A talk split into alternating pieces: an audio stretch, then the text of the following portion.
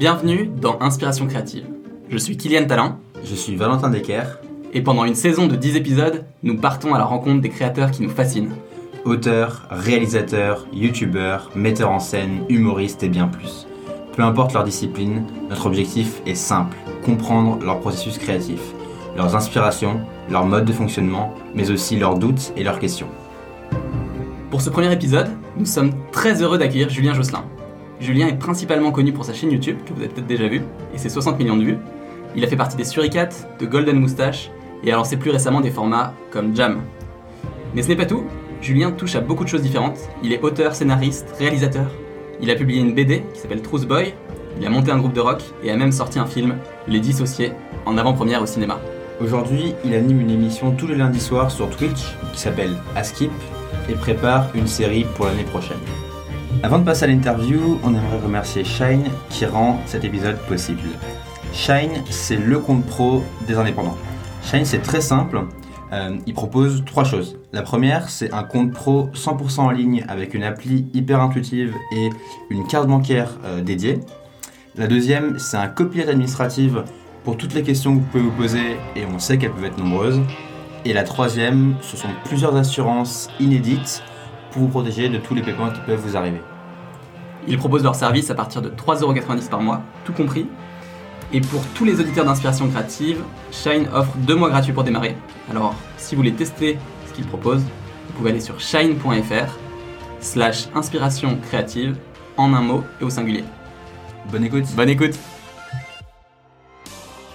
Salut Julien Salut, comment ça Salut, bienvenue Bienvenue sur, sur Inspiration créative, on est super content de, de t'avoir parmi nous. Euh, je voudrais un peu euh, me replonger avec toi dans euh, le premier moment où tu as décidé de publier une vidéo sur YouTube au tout début. Ça date, c'était en 2011, un truc comme ça C'était sur Dailymotion. Ok, Dailymotion. Si, vraiment, ouais, en tout cas YouTube, ouais, ça arrivait après. avant, ouais, c'était Dailymotion et ça devait être, c'est même plus vieux que ça, je pense. Attends, c'est grave plus vieux que ça. C'est genre 2005, 2006. 2005. C'est vraiment le, ouais, la, naissance, je crois l'année de la première année de Dailymotion, c'est 2005, je crois. Ouais.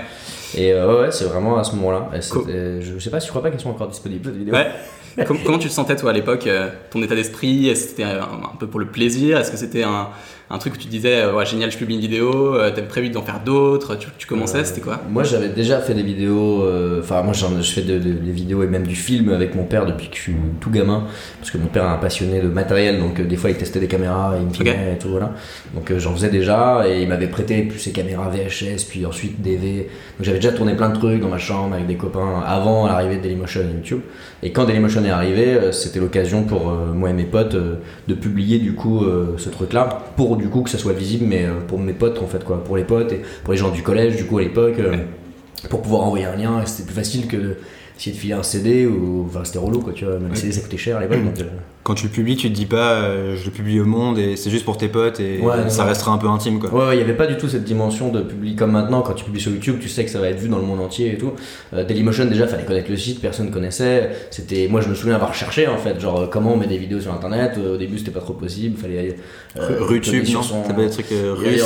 ouais non mais moi il y, avait surtout aussi bah, Gaël Bektouk pourrait t'en parler aussi. Lui il a, il a fait le premier buzz sur un site comme ça privé quoi où tu mettais sur ton serveur la vidéo, tu la faisais télécharger des fois être tourné par mail et tout. Enfin, ça c'était c'est génial. L'ancêtre, tu vois, encore de Dailymotion, YouTube, ça et tout. Et, euh, et ouais, moi j'ai découvert Dailymotion, qui était en plus un petit site français et tout, qui, qui était assez beau pour l'époque en plus et tout et qui proposait du coup de lire directement la vidéo sur internet, ce qui était fou, tu vois, parce que t'avais pas besoin de la télécharger, euh, donc il fallait quand même avoir une connexion qui suivait ou faire pause et attendre qu'elle soit chargée, quoi, tu vois. Mais, euh, mais ouais, c'était trop cool et beaucoup plus pratique pour envoyer et montrer aux gens euh, facilement ce qu'on faisait, quoi. Et il y avait MSN à l'époque et tout, donc c'était cool, tu vois. Moi je me souviens mettre les liens de mes vidéos YouTube dans MSN, tu vois, pour que les gens les voient, les gens avec qui j'étais ami sur MSN puissent les voir. C'était plus un moyen de de le partager ouais, aux gens de ton collège et à tes potes pour dire regardez on a fait une connerie ce week-end c'était rigolo et voilà et, après coup il y a eu un espèce de, de second temps où pour moi c'était devenu une plateforme entre vidéastes en fait. Ça c'était intéressant aussi parce que du coup elle a commencé à marcher un peu la plateforme, mais évidemment les premiers intéressés c'était les gens qui venaient poster des vidéos, donc souvent des créatifs. Et du coup il y avait un peu une première phase de Dailymotion qui était super cool, où du coup euh, il y avait que quasiment que des vidéastes qui regardaient ce que faisaient les autres vidéastes, qui se commentaient, qui et il y a déjà des rencontres qui se sont créées à ce moment-là en fait entre vidéastes. Et c'est qu'après encore dans un troisième temps où il y a des gens qui sont venus juste consommer en fait des vidéos, tu vois. Ah, bien ils se sont dit ah tiens il y a des trucs sympas à voir et après c'était parti quoi. Mais au début il y avait, il y avait un espèce de petits temps comme ça bizarres où ça avait un, un côté forum vidéo euh, de vidéastes qui se donnaient des conseils. Ah, pas mal ce plan, euh, tu vois, genre un truc quoi, c'était assez marrant. Tu te rappelles un peu de, de- de gens que tu as connus à ce moment-là? Par exemple, dans cette période pré, on va dire, Euh, pré euh, expansion du YouTube ou Dailymotion Ouais, il y, en a- il y, y en a qui sont encore là. hein. Euh, Moi, je me souviens de, de Chris de Minute Papillon, je sais pas si tu connais, qui, qui à l'époque s'appelait Langue de pub. Langue de pub. Et, euh, et qui faisait plein de fausses pubs et tout. Et il était sur Dailymotion à l'époque. Je me souviens des gars en t-shirt. Les gars en t-shirt. euh, qui étaient composés en partie par euh, Aurélien Prévost, qui est, qui est maintenant dans Gueule et Moustache et dans Multiprise, tout ça et tout.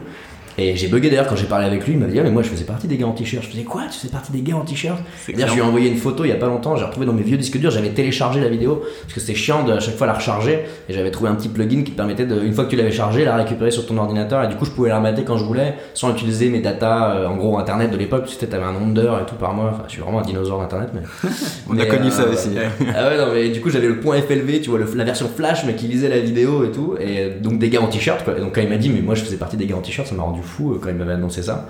Et euh, donc, ouais, les gars en t-shirt, euh, Ludovic et Ludoc aussi étaient Ouais. là depuis très longtemps. Rémi Gaillard est arrivé assez vite aussi. Bien sûr. Rémi ouais. Gaillard, encore en avance aussi. Ouais.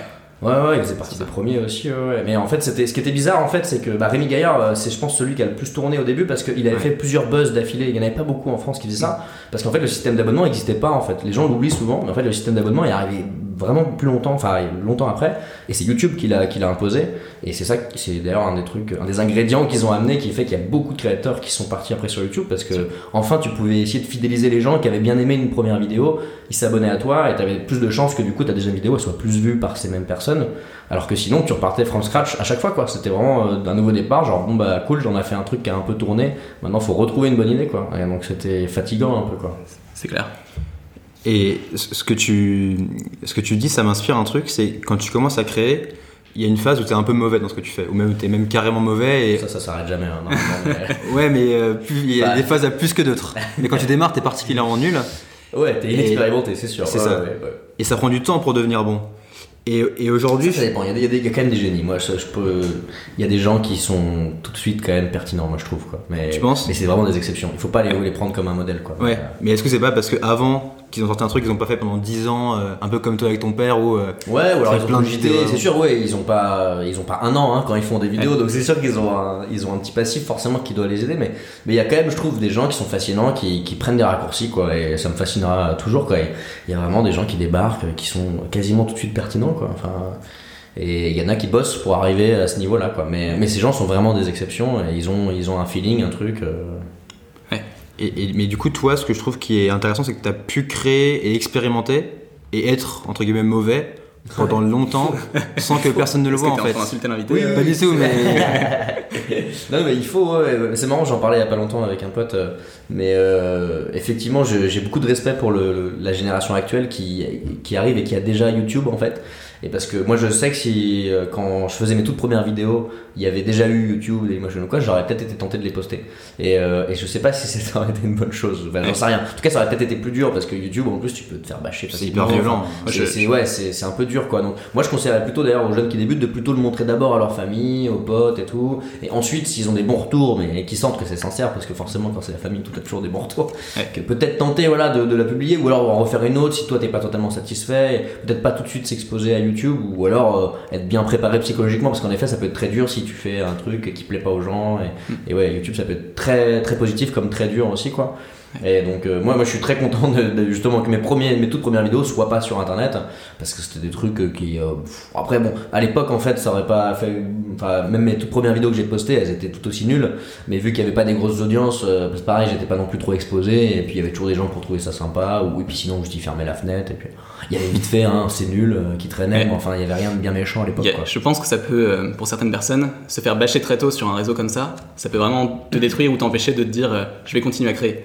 Euh, On a tous des exemples Ouais, ouais. en tête. euh, Je me rappelle quand on était euh, jeunes au tout début, les, les premières vidéos sur YouTube, des Amandine U38 ou des trucs comme ça qui recevaient énormément de commentaires haineux, Ouais. complètement gratuits quoi. Et après, je sais pas, je dis pas qu'elle serait devenue ultra forte en rap après, mais je sais que ça peut euh, vraiment te- calmer bah, quoi. Même après, ça devient du harcèlement et tout. Il y a des cas qui sont très graves, hein, mais euh, mais oui. Après, j'ai l'impression que bon, euh, quand même, on en parle beaucoup de ça et que du coup, les gens sont à peu près préparés et conscients Mm. de ça.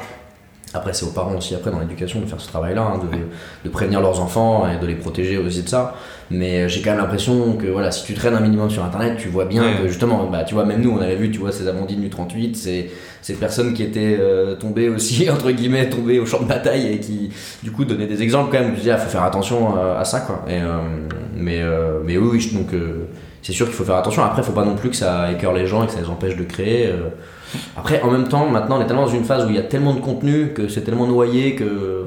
Que bon, à moins de faire un truc. euh, Enfin, il y a aussi. Il y a, y a quand même 80% de chance, je pense, pour que tu fasses un truc qui est mou et qui est juste Ouais. pas vu euh, et qui sera vu par quelques, très peu de personnes qui diront ses moyens ou qui se barreront pareil. Enfin, c'est quand même aussi des cas euh, très euh, à, à part. C'est quasiment aussi rare de faire un buzz que de faire un bad buzz, quoi. Enfin, c'est c'est vraiment des cas isolés. Mais tu vois, moi, à mon échelle, là, moi, j'écris un peu sur Internet, donc j'ai un blog et j'ai commencé il y a, il y a 3-4 ans. Et je me souviens, le premier article que j'ai publié, j'étais terrifié. Je me suis dit, mais tout le monde va le lire, euh, mes amis Facebook vont se moquer de moi, je vais arriver à l'école le lendemain et tout le monde va foutre de ma gueule. Et en fait, ça m'a pas réalisé, quoi. Ouais. Alors, j'étais assez déter, je pense, pour me dire, ok, c'est pas grave, je publie quand même et on, on verra. Mais euh, il faut quand même euh, être, un- être prêt à se dire, c'est public là, et ça peut. Ouais, ouais. Ouais, ouais, c'est ça, c'est, ça, fait, ça fait peur un peu. C'est sûr que nous, on avait moins cette barrière-là à l'époque parce que T'es plus jeune. qu'il y avait peu de gens Ouais. qui regardaient et puis la communauté était plus bienveillante. Enfin, comme je te parlais tu vois, tout à l'heure de Dailymotion, qui était un peu entre vidéastes, on était plutôt positifs les uns avec les autres. Quoi. Ouais. Donc, euh, donc ouais, ouais. Après, euh, peut-être que YouTube est pas la meilleure plateforme aussi pour tester, tu vois. Peut-être que euh, des réseaux plus privés, euh, tu vois, où il y a un peu que toi et tes potes, j'en sais rien, sur. Facebook, ouais, ou Snap, voilà, Snap, tu- c'est faut aller chercher le pseudo, tu vois. Donc en effet, Snapchat par exemple, tu peux commencer à faire des vannes qu'à tes potes, donc c'est moins engageant, c'est moins, tu vois, worldwide, quoi, tu vois. Donc, euh, mais ouais, il y a peut-être des étapes maintenant à, à se créer. Après, c'est chacun aussi qui voit. hein. Il y a des gens qui ont, qui ont la confiance tout de suite et qui y vont. et- Mais oui, ça peut, c'est sûr que c'est un peu, un peu effrayant, quoi. Ouais, je trouve que tu as fait une belle, un beau parallèle un peu entre certaines personnes talentueuses de manière innée tout à l'heure et des personnes qui bossent énormément pour en arriver. Ouais. En remontant un peu, je faisais, on faisait nos recherches avec Valentin ce week-end et on est remonté un moment sur un des articles de ton blog, euh, Ouais. que d'ailleurs je crois que tu as arrêté. Ouais, non, là, c'est Ouais, terminé. c'est com- compliqué de tout faire en même temps. Où tu dis, euh, je crois que c'est un an après que tu l'as, tu l'aies commencé, tu dis, euh, j'ai monté ce blog pour me forcer à créer et à poster des choses régulièrement. Ouais, ouais. Comme si c'était pour toi un moyen de te dire, euh, euh, je sais qu'en publiant des choses, en créant de manière régulière, toutes les semaines, tous les jours, tous les mois, euh, je vais arriver à progresser et petit à petit, éventuellement me faire repérer et commencer à me... Ouais, à c'était- c'était c'était pour bah, c'était une phase où moi j'avais beaucoup bossé en groupe et je m'étais retrouvé un peu seul à la fac avec juste un, un pote de ce grand groupe avec qui on faisait des vidéos avant et euh, j'étais un peu frustré je me disais mince j'aimerais bien continuer de faire des trucs quoi. Et, euh, et du coup j'avais créé mon site moi perso et, et je me souviens euh, à payer le nom de domaine et tout machin et du coup dépenser un peu d'argent et me dire bon bah voilà c'est un investissement maintenant faut faire un truc derrière et le fait de créer ce site d'essayer de mettre une bannière, un truc, c'était tout con, hein, c'était un WordPress tout simple, mais, mais c'était ouais, la symbolique un peu de me dire, bon bah maintenant voilà, ce- je sais pas trop ce qu'il y aura, mais ce, de, ce blog-là, c'est là-dessus qu'il y aura euh, ce que je fais, donc euh, je, suis- je suis assez, je suis du genre à bien aimer finir euh, ce que j'entreprends, donc euh, je voulais pas juste mettre un article de ça y est c'est parti, puis plus rien derrière, tu vois, donc je savais que de créer un truc, le relayer aux gens, ça fout un petit coup de pression, euh, et je sais qu'il y a beaucoup d'auteurs qui fonctionnent comme ça, beaucoup de pression, beaucoup d'annonces pour se dire bon bah, maintenant j'ai plus le choix, je l'ai dit. euh, J'en parlais avec euh, Arthur Lalou il y a pas longtemps, qui est un réalisateur aussi, euh, qui, euh, qui me disait que lui il fonctionnait beaucoup comme ça quoi. Il fait un effet d'annonce et après il fait bon bah voilà mon gars t'es obligé maintenant tu vois. Parce qu'il a trop de fierté pour se dire euh, merde je vais pas le faire tu vois. tu t'engages publiquement ça, ça te ouais, force, c'est une, c'est une sorte de deadline un peu où tu te dis, bon bah maintenant c'est public, faut, faut Bah, assumer ouais, quoi. Bah, c'est, tu sais, en fait, c'est le plus dur sinon quand tu travailles pour toi-même, si t'as pas de patron, euh, quand t'as un patron qui te demande. Pour moi, c'était la période la plus facile de ma vie, tu vois, quand j'ai bossé pour Golden Moustache et qui disait vous avez tant de vidéos à faire, on fait ah voilà, bah on va devoir les faire, tu vois. Du coup, là, t'as un patron qui te demande des trucs.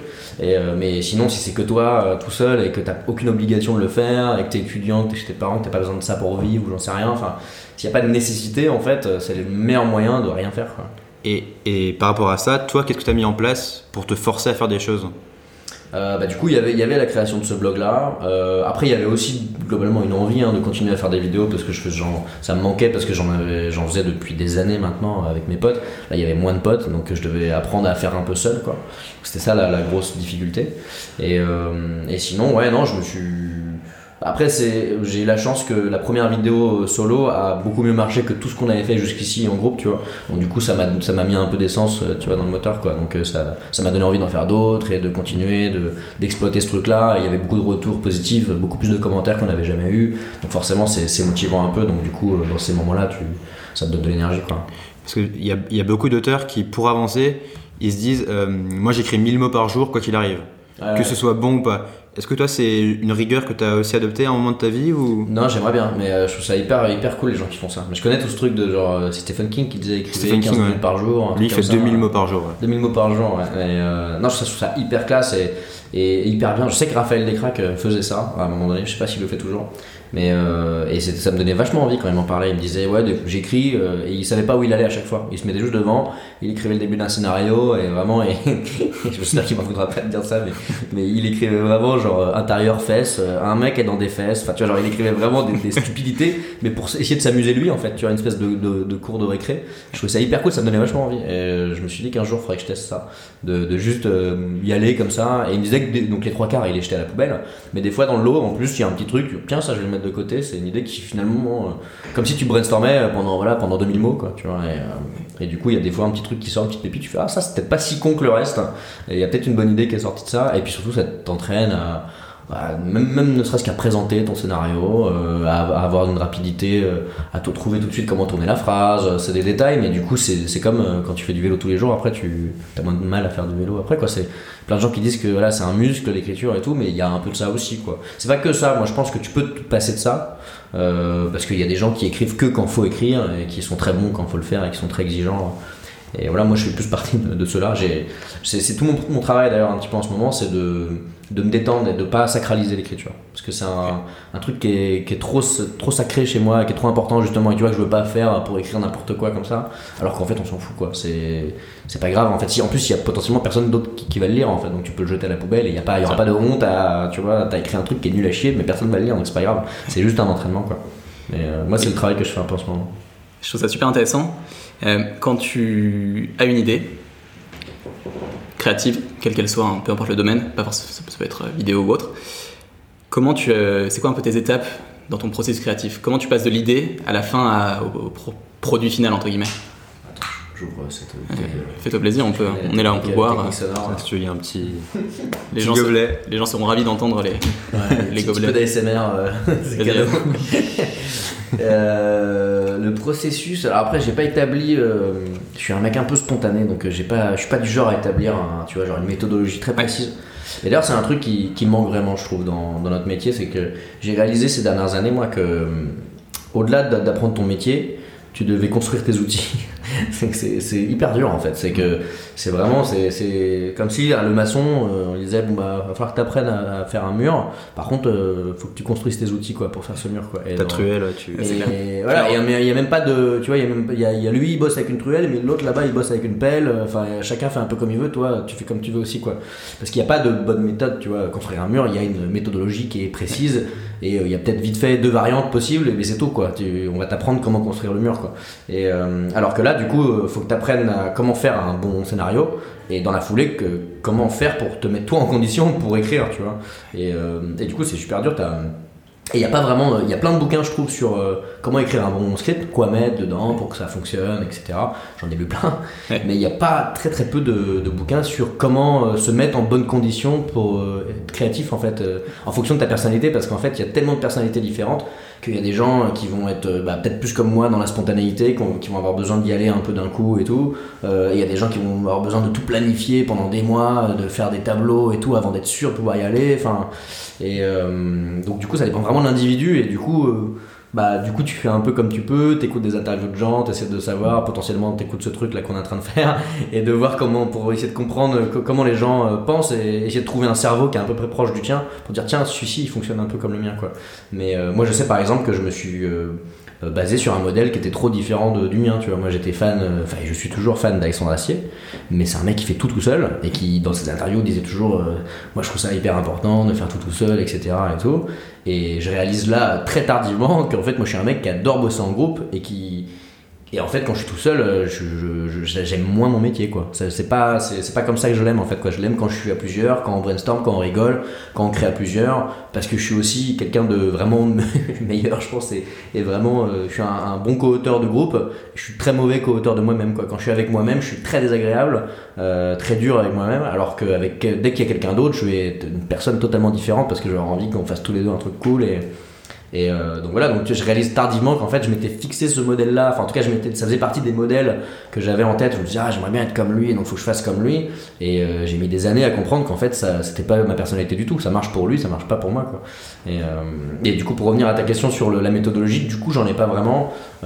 C'est c'est quand même en général une idée qui, me vient, mais de plus en plus c'est des pitchs qui me viennent puisque maintenant je suis vraiment sur je travaille sur des histoires plus longues, donc des films ou des séries. Et j'aime bien euh, trouver euh, le, le pitch, quoi, le personnage. Moi, je pars souvent du personnage. Je sais qu'il y a des gens qui partent de l'univers. euh, des fois, quand c'est souvent les gens qui écrivent euh, de la SF ou des trucs, etc., qui des fois pensent à un univers et qui après essaient de trouver une histoire dans cet univers-là. Moi, j'ai plus souvent euh, un personnage et une situation qui va avec lui. Genre, ah, euh, tiens, imagine quelqu'un se retrouverait dans cette situation-là et dans quoi ça pourrait l'embarquer, quoi. Et du coup, c'est plutôt ça que je cherche maintenant au quotidien. C'est c'est une situation, euh, un décalage euh, qui peut emmener quelqu'un dans une aventure, en fait, quoi, tu vois. Ça me fait penser à un truc. Tout à l'heure, tu disais euh, que toi, ton cerveau, il avait une manière de fonctionner qui est hyper liée au fait d'être avec des autres, par exemple. Mm. Euh, Est-ce que ça te hum, restreint dans les projets que tu choisis? Est-ce que tu vas avoir plus de facilité à créer des projets en groupe que tout seul? Ou euh, par exemple, quand euh, j'ai vu que tu travaillais sur euh, un projet de BD pour euh, l'année prochaine, Ouais. euh, là donc vous êtes peut-être deux, donc c'est un petit groupe. Euh, Est-ce que tu arrives quand même à avoir euh, cette inspiration en, en étant un petit groupe ou tu choisis tes projets moi ça va. Moi, en fait, c'est à partir de deux, c'est bon. C'est à partir de deux, il y a, il y a cette dynamique de je veux, je veux plaire à l'autre, je veux qu'il soit content de ce qu'on a fait. Et, et puis, bah, je- après, je travaille toujours avec des gens aussi que, dont j'admire le, le travail et que j'aime bien, et donc j'aime bien le cerveau. Donc, du coup, j'ai pas envie de les décevoir, j'ai envie qu'on fasse un truc bien. Je crois, en, en fait, je crois en eux. Donc, du coup, ça me donne une confiance de groupe que j'ai moins si je suis tout seul, tu vois. C'est que si je suis tout seul, je vais avoir du mal à croire en mes idées. Alors que si euh, je donne la même idée à quelqu'un et qui fait ah ouais cool et qui Mm. rebondit et qui la change même peut-être à peine hein, et qu'il y aura aucune différence quasiment, euh, mais je vais quand même me dire ah c'est une bonne idée parce qu'il l'a validé et je fais confiance à l'autre et, Ah, et du coup du coup ça m'aide vachement euh, à, à créer quoi. Mais après je m'interdis pas du tout de bosser tout seul. Et là j'ai bah, une autre BD d'ailleurs que je développe que pour l'instant j'écris tout seul on verra. Je me laisse toujours la possibilité de si je me sens pas bien à un moment donné euh, faire débarquer un copain, euh, ça sera sûrement Valentin qui est maintenant mon, mon bro un peu d'écriture euh, au cas où. Mais j'ai encore envie de d'écrire des trucs tout seul parce que je sais que j'écrirai des trucs différents qui seront plus personnels et, et qui voilà enfin c'est évidemment quand tu écris même à partir de deux bah tu écris la, la- la somme tu fais la somme tu fais des compromis forcément. Et enfin quand je dis compromis c'est pas forcément euh, négatif hein, c'est Ouais. que tu fais la somme des deux personnes et tu fais la série que les deux personnes visualisent, euh, ou les trois ou quatre s'il y a plus de, personnes. Donc du coup, tu fais pas la même que si chaque personne individuellement l'avait réalisée de, indépendant- indépendamment. Quoi. Donc euh, donc c'est sûr que des travaux aussi plus personnels, moi ça m'intéresse. Par contre, je sais que jusqu'ici, euh, quand c'était des longs processus, il y a toujours un moment donné où où j'ai plus de mal et où ça se fait un peu plus dans la douleur et, euh, et mais j'ai envie de ça j'ai envie de creuser ce côté là mais j'y vais un peu tranquillement parce que je- j'arrive vite dans des moments où je me dis mais en fait j'aime plus mon taf quand je fais ça tout seul quoi donc euh, j'ai besoin de, régulièrement de refaire ça avec des gens je me dis putain c'est cool quand on est entre potes c'est super important. ouais mais en tout cas pour moi c'est important ouais. Et à partir du moment où, où l'idée, donc tu l'as, tu l'as avec euh, éventuellement ton, ton pote, ton partenaire, et que tu l'as validé, comment est-ce que euh, tu bosses pour euh, l'exécuter et la mettre en œuvre? J'ai vu dans une, dans une des vidéos que tu disais que tu bossais la nuit avec des radis.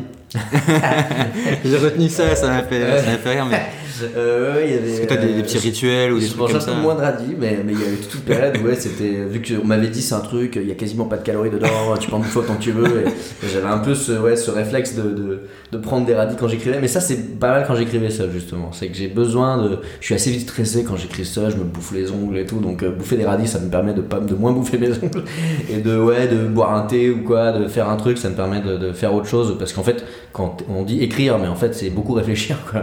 C'est beaucoup être là, euh, vite fait, aller sur des sites. euh, moi je vais sur Google Images à fond, j'ai- j'aime bien aller sur Google Images. Quand j'ai une idée, quand je pense à un, je sais un lieu ou un type de perso ou quoi, je tape le truc dans Google Images et du coup ça me sort plein de références visuelles et du coup ça va m'inspirer, ça va peut-être. Des fois je vais voir un objet dans une des images, je fais ah putain, ouais, ce truc là, ou, même une époque, tu vois, les années 80, tu vas taper juste années 80 ou tu veux voir des objets des années 80, ça va te remettre un peu dedans. Moi j'aime bien, ça, ça crée des images tout dans le cerveau, c'est un outil que j'utilise souvent. Euh, mais, euh, mais oui, c'est plus quand j'écrivais tout seul, les radis, tout ça. Quand j'écris à plusieurs, euh, c'est moi je suis très friand de brainstorming, quoi. Enfin, c'est beaucoup ça en fait. Il y a vraiment deux, deux étapes quoi, tout le temps, quoi, qui s'alternent. hein. du coup, c'est brainstorming. euh, Enfin, quand on dit brainstorming, c'est un terme euh, pompeux pour dire rigoler entre copains, quoi. Enfin, c'est Ouais. vraiment ça. hein, mais c'est c'est juste, euh, enfin, des copains dont c'est le métier aussi, hein, qui sont qui sont auteurs et scénaristes. Mais euh, c'est euh, avec grand max un paperboard ou alors quelqu'un qui prend des notes sur un MacBook et puis euh, en général personne ne veut le faire ça. Mais il y a, il y a toujours quelqu'un qui est choisi en mode toi tu vas prendre des notes et ou alors tu rigoles bien pendant ça c'est très drôle. que Des fois tu tu passes 45 minutes à faire ah ouais c'est génial après tu dis, il va falloir noter quand même ça va falloir noter. Et du coup après t'as 15 minutes hyper studieuses où il faut essayer de plus avoir d'idées parce qu'il faut déjà noter toutes les idées que tu viens d'avoir. Euh, mais euh, mais ouais je fonctionne plutôt euh, à ça, ouais, du, gros brainstorming, on rigole, on a plein d'idées, on se laisse la possibilité de partir dans tous les sens, d'exploser même, tu vois.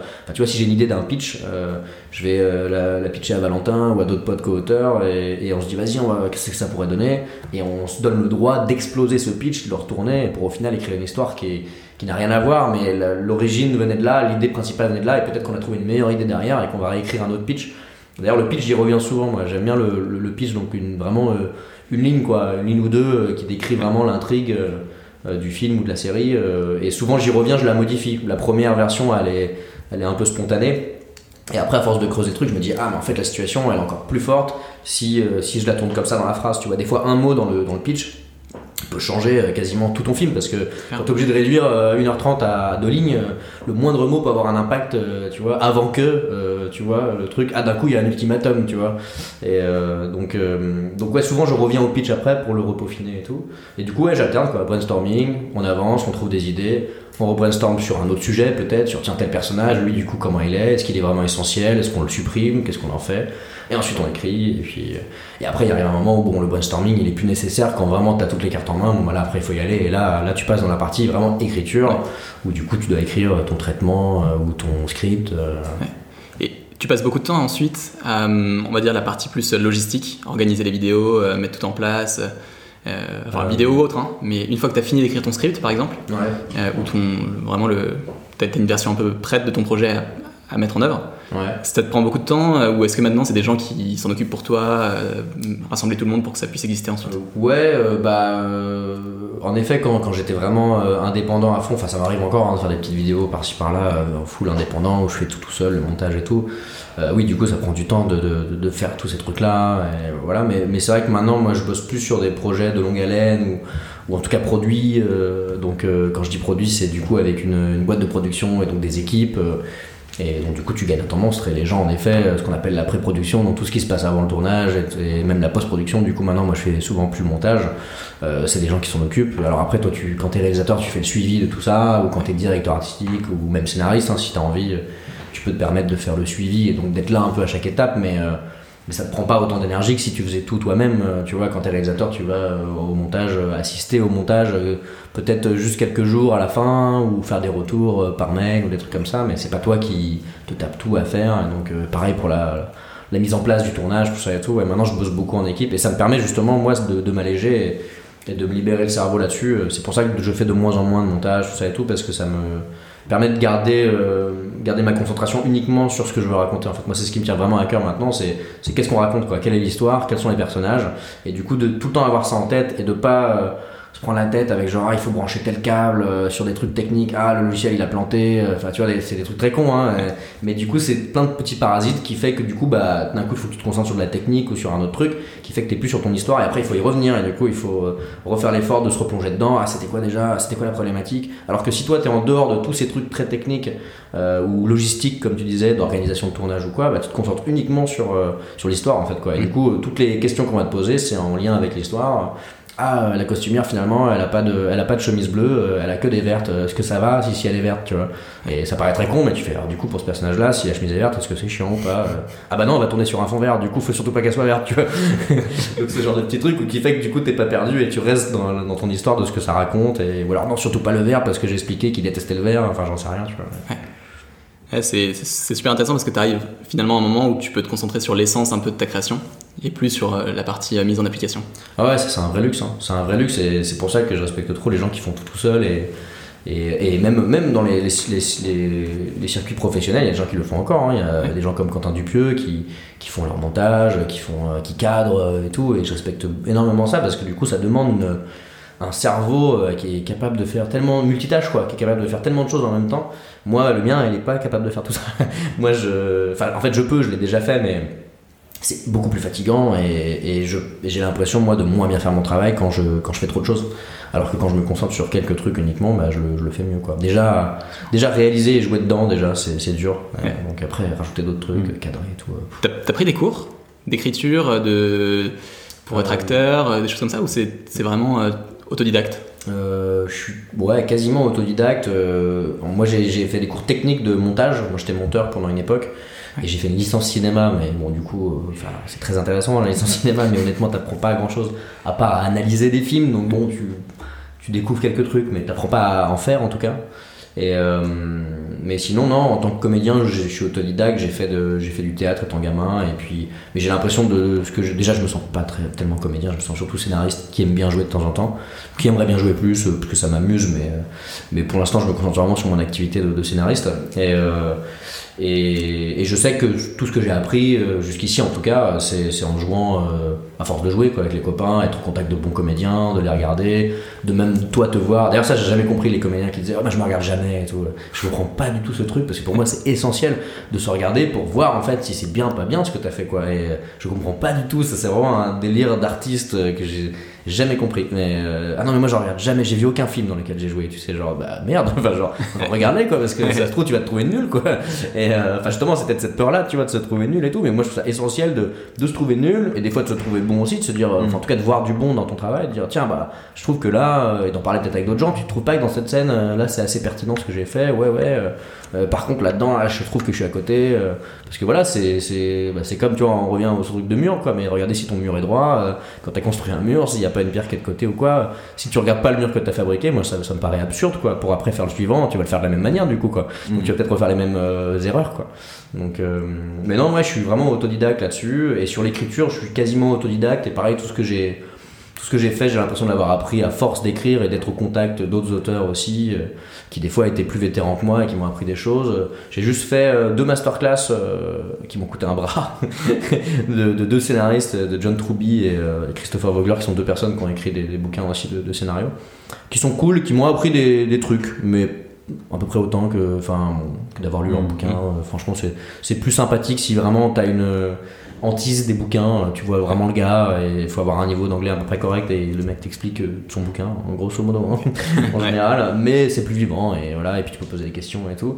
Donc t'apprends des petits trucs, mais en vrai, j'ai pas la sensation d'avoir euh, avoir fait mes, mes classes à ces moments-là, quoi. C'est vraiment faire ses classes, c'est bah, faire des La pratique. scénarios, faire des, ouais, la pratique, faire des erreurs, se dire tiens merde, et puis aussi regarder un peu parce qu'on a la chance de pouvoir voir plein de films et, et avoir un œil critique. Moi je trouve ça vachement bien de regarder des, pas que des bons films d'ailleurs, c'est ce que je conseille des fois aux gens, Mhm. c'est de regarder des mauvais films aussi, parce qu'en fait euh, Qu'est-ce que tu veux dire en fait? Tu vas regarder un Kubrick, euh, tu vas faire Ah, tout est trop bien. Mhm. En plus, c'est beaucoup plus dur d'essayer de, d'essayer de voir euh, qu'est-ce qui est bien dans un scénario. Quoi. Si tout t'a plu, en fait, tu vas avoir du mal à te dire Bah ouais, qu'est-ce qui était vraiment bien.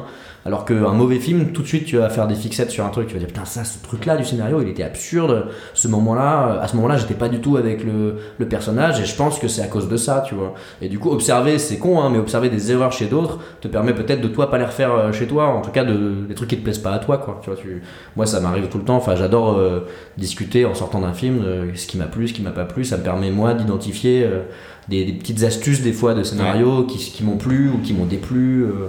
Ah là, on est allé trop vite à ce moment-là. Je trouve qu'on avait besoin de prendre le temps à ce moment-là. Moi, dans mon histoire, euh, du coup, je vais faire attention à ça. Ce qui veut pas dire que tu vas faire un bon film derrière, mais ce qui veut dire que tu te poses des questions, quoi. Bah là, là, je lis justement la biographie de Stephen King, on en parlait avant, et il dit que le meilleur cours à faire, c'est de prendre un mauvais bouquin et de le lire et noter tout ce que, tout ce que t'aimes pas et ce qu'il faut pas faire. Quoi. Ouais, bah ça m'étonne pas. Ouais. Grave, ouais. C'est pour ça que moi j'adore regarder ça. nanars, quoi. Ouais. Les, les très mauvais films, c'est bien parce que.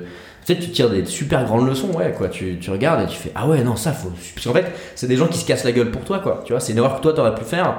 De, euh, tu vois, des fois, en plus, il y a sûrement des, des, des fausses bonnes idées, quoi. Tu vois, genre, ah tiens, on va faire un personnage qui parle que comme ça, ou qui fait que si, ou alors où on, on le présente pas du tout, j'en sais rien. Et du coup, il y a quelqu'un qui tente un truc, qui fait une expérimentation, qui est nulle, qui se révèle euh, être vraiment pas payante, quoi. Et du coup, au moins, le gars, il a fait l'expérience pour toi, tu vois, là, tu fais, ah ouais, non, ça marche pas, faut pas le faire, ça, tu vois. C'est clair. Et comment tu. Est-ce que tu as des critères pour juger ton propre travail? Est-ce que, euh, est-ce que par exemple, euh, tu juges ton travail en fonction de, des likes ou des vues ou des commentaires?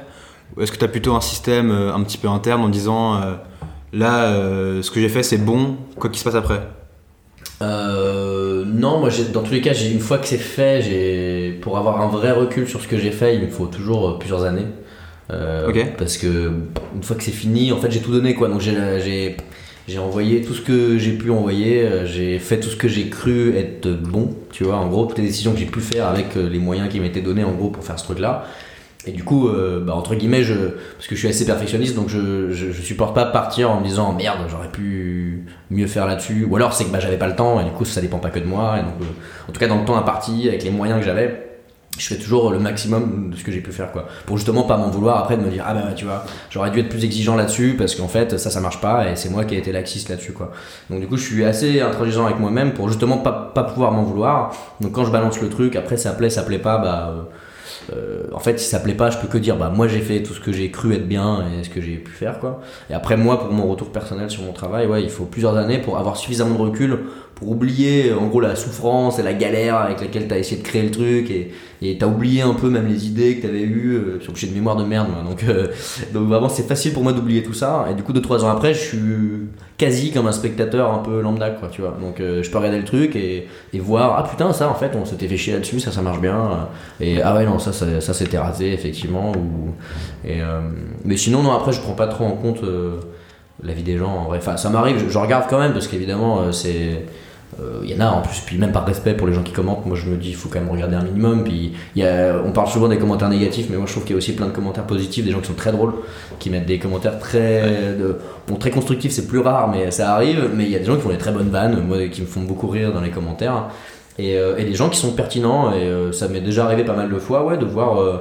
Qu'il y a des y a un truc qui revient euh, enfin tu vois là récemment je, je, sur un format qui s'appelle Jam on fait un sketch en une, en une journée Super intéressant. et euh, ouais, merci, c'est gentil, mais- on, on s'amuse bien. C'est un retour aux sources pour le coup, tu vois, de l'époque Dailymotion pour moi, ça. Ouais. C'est faire ça entouré de professionnels. C'est euh, y aller en mode YOLO, euh, comme on faisait sans script et tout à l'époque, mais avec des professionnels qui fait qu'on arrive à faire un truc un peu plus quali que ce qu'on arrivait à faire à l'époque entre nous, tu vois. Mais, euh, mais du coup, typiquement, tu vois, on avait fait, on avait fait un espèce de deuxième épisode sur ma chaîne il y a un an et quelques.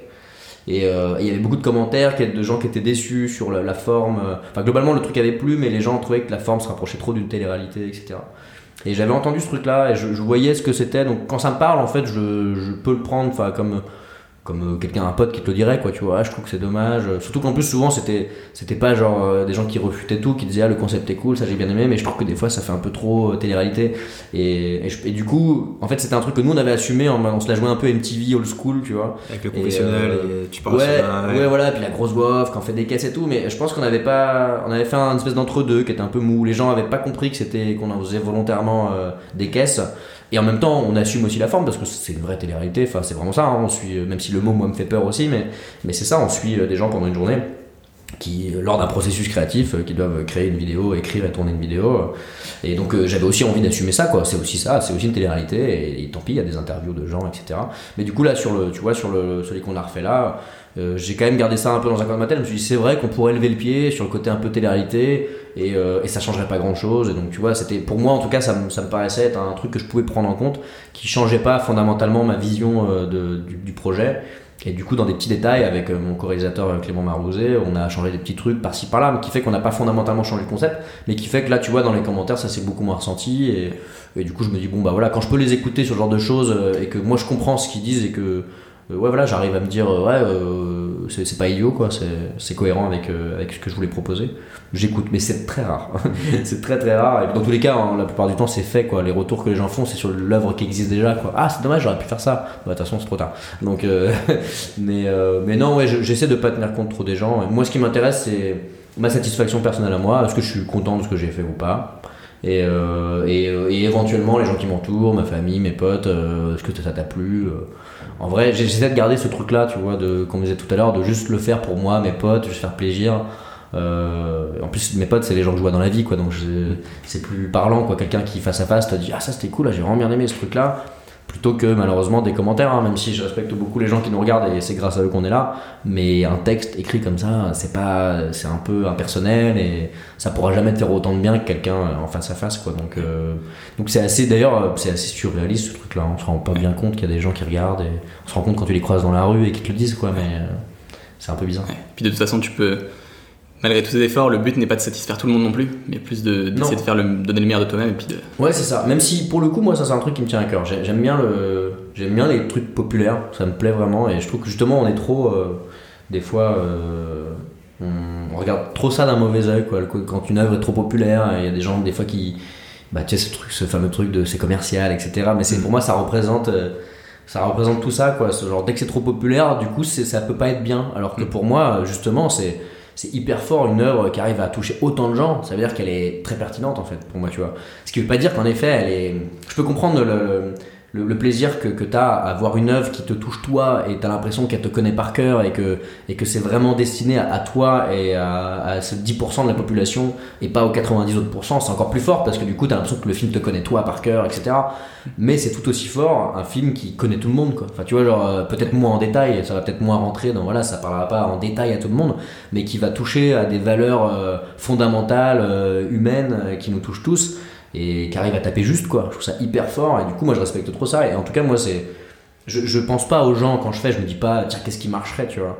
Mais euh, je suis content quand la vidéo ou l'œuvre que, que, je fais elle touche le plus de gens possible parce que euh, je me dis bah c'est cool quoi. J'ai, en plus moi je fais ça pour faire rire les gens, pour les amuser donc plus il y a de gens qui euh. s'amusent ouais c'est quand même le but principal et euh, et, voilà, mais je respecte les gens qui, ciblent, quoi, tu vois, qui sont en mode non, mais on va parler, euh, j'en sais rien, aux métalleux euh, qui font ci et ça, des gens très précis, ou les gens qui ont vécu ce genre de truc dans leur vie, on va leur parler à eux, tu vois.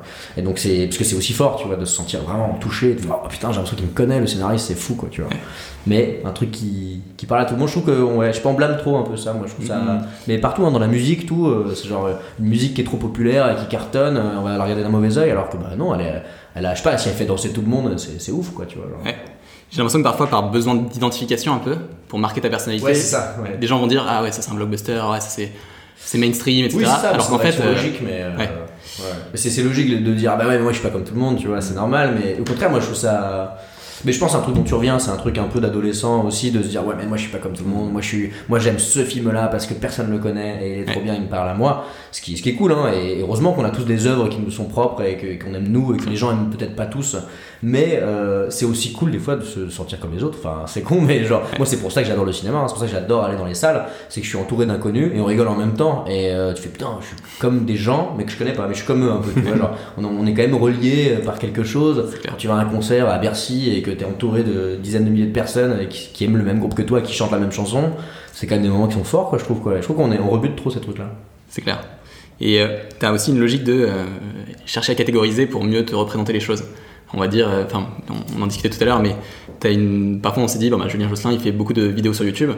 Et en fait, quand on voit ton parcours aujourd'hui et comment ton style un peu évolue, tu vas vers plein d'arts différents. Tu travailles sur une BD, tu travailles sur des, séries, tu travailles sur.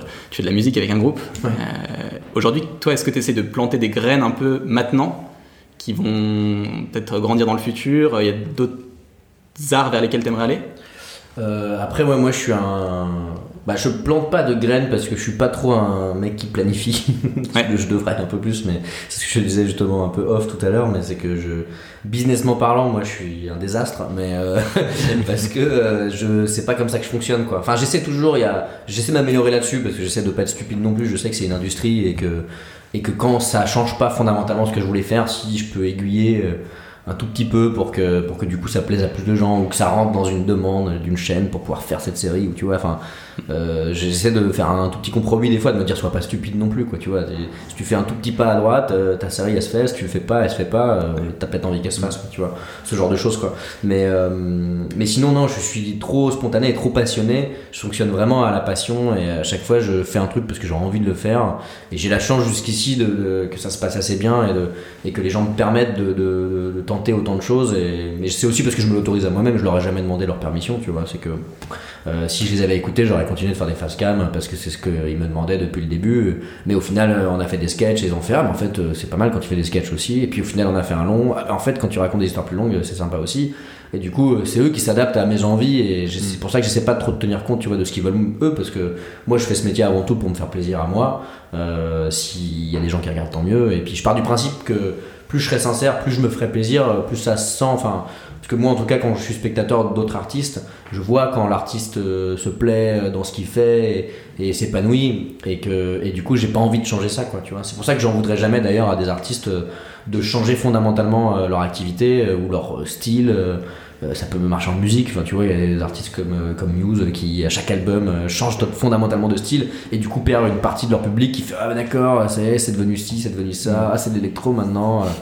Et, mais moi, je peux jamais en vouloir, même si peut-être il y a tel album où, à un moment donné je décroche, en effet, je fais Ah, bah ça, ça m'intéresse moins.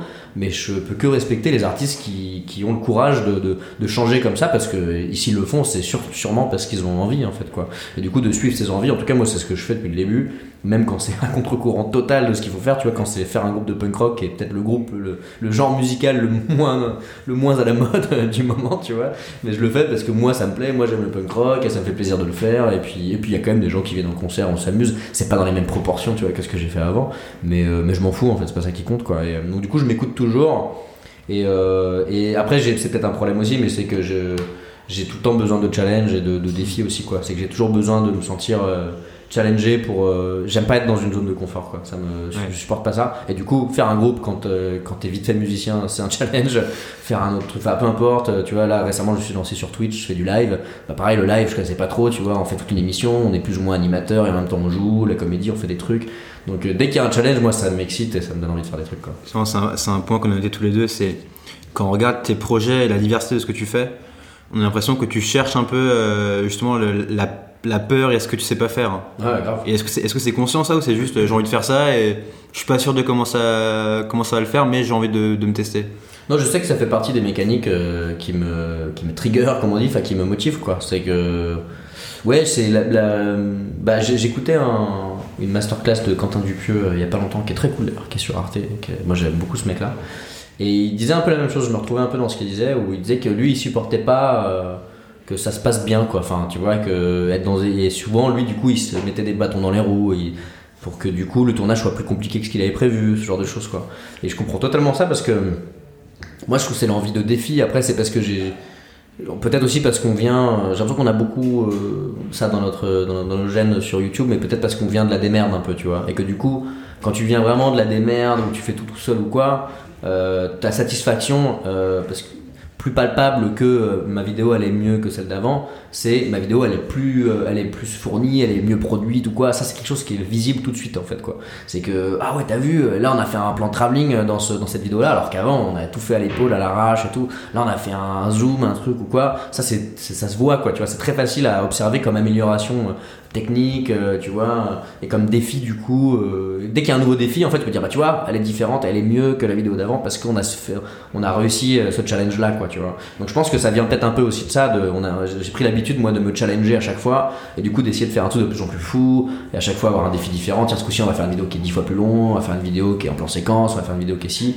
Et le fait d'avoir un challenge à chaque fois, moi, du coup, me donne envie d'y aller, en fait, quoi, et parce que sinon, être, ouais, être dans une zone de confort et savoir que tout va bien se passer ou quoi, ça m'effraie quoi. Enfin genre ça me donne plus envie. Je me sens euh, ouvrier, je me sens euh, euh, et à la chaîne, artisan, ouais, un peu à la chaîne ou quoi. Et, je sais que dès que j'ai eu un tout petit peu ce ressenti là de me dire bah je sais comment ça marche. Je pense que c'est pour ça aussi que j'avais arrêté de faire des face cam. c'est que je savais comment le faire en fait. Et du coup je dis pas que je le faisais bien et que je maîtrisais le truc quoi, mais en tout cas pour moi je, je galérais à trouver des challenges qui m'excitaient vraiment euh, dans ce format-là. Et du coup, j'avais besoin d'expérimenter d'autres trucs, quoi. Et donc, du coup, plus le challenge est fou, plus ça m'amuse, quoi. Plus c'est risqué. C'est pour ça que j'ai beaucoup aimé faire un film euh, alors qu'on n'avait pas du tout les moyens. C'est que c'était un challenge énorme, sûrement le plus gros que j'ai jamais relevé avec mes potes. Mais parce que voilà, tu fais. D'ailleurs, ça nous est. On avait l'adrénaline, tu vois, de ce truc-là. On rigolait, on se disant, mais on est fou. Enfin, on savait qu'on était fou, tu vois, mais il y a ce truc-là de genre. C'est trop cool parce que on sait qu'on est motivé et qu'on va finir par le rentrer, quoi. On va finir par y arriver, quoi. Il y a un côté sportif, tu vois, dans le truc, C'est clair. Et t'as, je trouve, euh, un côté artisan aussi. qui est hyper important à la fois dans la minutie et où tu dis j'essaie de toujours donner le meilleur de moi-même Mm. et dans le plaisir que tu trouves à expérimenter des nouvelles choses. Ouais, carrément. Moi, j'aime beaucoup le, le terme l'artisanat, tout ça. Je trouve ça bien parce qu'en plus, on est vraiment. euh, Il y a le côté euh, un peu solitaire, faire son truc dans son coin, qui je trouve nous va assez bien à cette génération. Et il y a le côté aussi, je répète sans cesse tous les jours mon truc, et t'es là depuis quoi, 10 ans, 15 ans Ça, c'est ouf hein, de se dire. euh, Ouais, ouais, c'est- 2005 sa première vidéo. Ouais. 2005. Non, mais c'est ouf de dire, tu, tu, tu tiens un truc.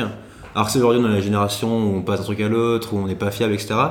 T'arrives à, à déboîter un truc pendant 10 ans, 15 ans, et t'es là, et, à chaque fois tu te renouvelles et tu trouves de nouveaux trucs. Quoi. Ça, je trouve ça c'est, super fort. Ouais, ouais, bah, bah, d'ailleurs, moi je suis le premier euh, impressionné de ça. Moi j'étais le premier à dire euh, tout, tout le monde, va- tout YouTube là, ça va se casser la gueule euh, dans 3 ans. euh. Enfin, tu vois, je pensais vraiment pas. Et à chaque fois que les 3 ans étaient passés, je dis ouais, non, il reste un an ou deux. Enfin, j'étais, trop dans une optique euh, boys band quoi. Tu sais, pour moi, on était un effet de mode, un truc. Enfin, au fond de moi, j'étais conscient qu'on avait des choses à prouver. Et plus je regardais les gens autour de moi, plus je me disais non, mais il y a des artistes hyper talentueux qui, qui auront des choses à, à raconter toute leur vie.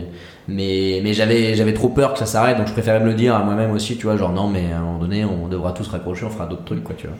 Et, j'étais le premier impressionné de même la plateforme YouTube, je pensais qu'elle disparaîtrait plus vite, enfin, et en fait tout ça est resté pas mal, est rentré dans les, dans les habitudes de consommation des gens. Alors je sais pas pour combien de temps ça va rester encore, mais en tout cas, ce qui est sûr maintenant, et un truc dont, dont je doute plus du tout, c'est que en fait ça fait naître des artistes qui seront là toute C'est leur vie. un quoi. Tremplin de malade. en fait, c'est ça, c'est que pour moi, c'était c'était une espèce de capsule qui allait disparaître et qui allait se transformer en d'autres trucs. Aussi parce que je pensais que justement ça allait être uniquement un tremplin vers de la télé, vers d'autres trucs et tout. Et en fait, c'est devenu un médium à part entière qui maintenant, euh, voilà, il y a des gens qui vont faire toute leur carrière euh, sur YouTube. Et d'ailleurs, c'est marrant parce que je me souviens de faire des vannes, enfin Hugo tout seul qui faisait dans, une, dans une, un des premiers podcasts il y a longtemps, euh, de euh, quand on sera vieux, on fera des podcasts sur les couches, etc. et tout. Mais mine de rien, là, Norman sort un, un podcast sur avoir un bébé, quoi. Enfin, tu vois, genre, Norman, quoi, qui est le gars que tu, que tu voyais pas avoir un bébé quand tu regardais sa première vidéo. Enfin, tu vois, c'est pas le- l'image qu'il renvoyait. Il renvoyait le gars un peu introverti, etc. et tout. C'était pas le perso qu'il racontait. Et là, maintenant, il a un bébé et il fait une vidéo là-dessus. Et du coup, quand je l'ai vu, je me suis vraiment dit, genre, mais à un moment donné, il y aura vraiment un, un de nous qui sera Yeuf, qui fera un truc sur les couches ou Maison de retraite. sur euh, un continent. Ou, ouais, enfin voilà, tu vois, genre. Choisir Et- son EHPAD. Ouais, non, mais ça reste- c'est c'est fou quoi. Et donc Ouais. euh, ça prouve que non, ça reste. C'est devenu dans, maintenant un, des, un produit différent encore et une, une plateforme aussi d'expression différente. Et ça a vu naître des artistes.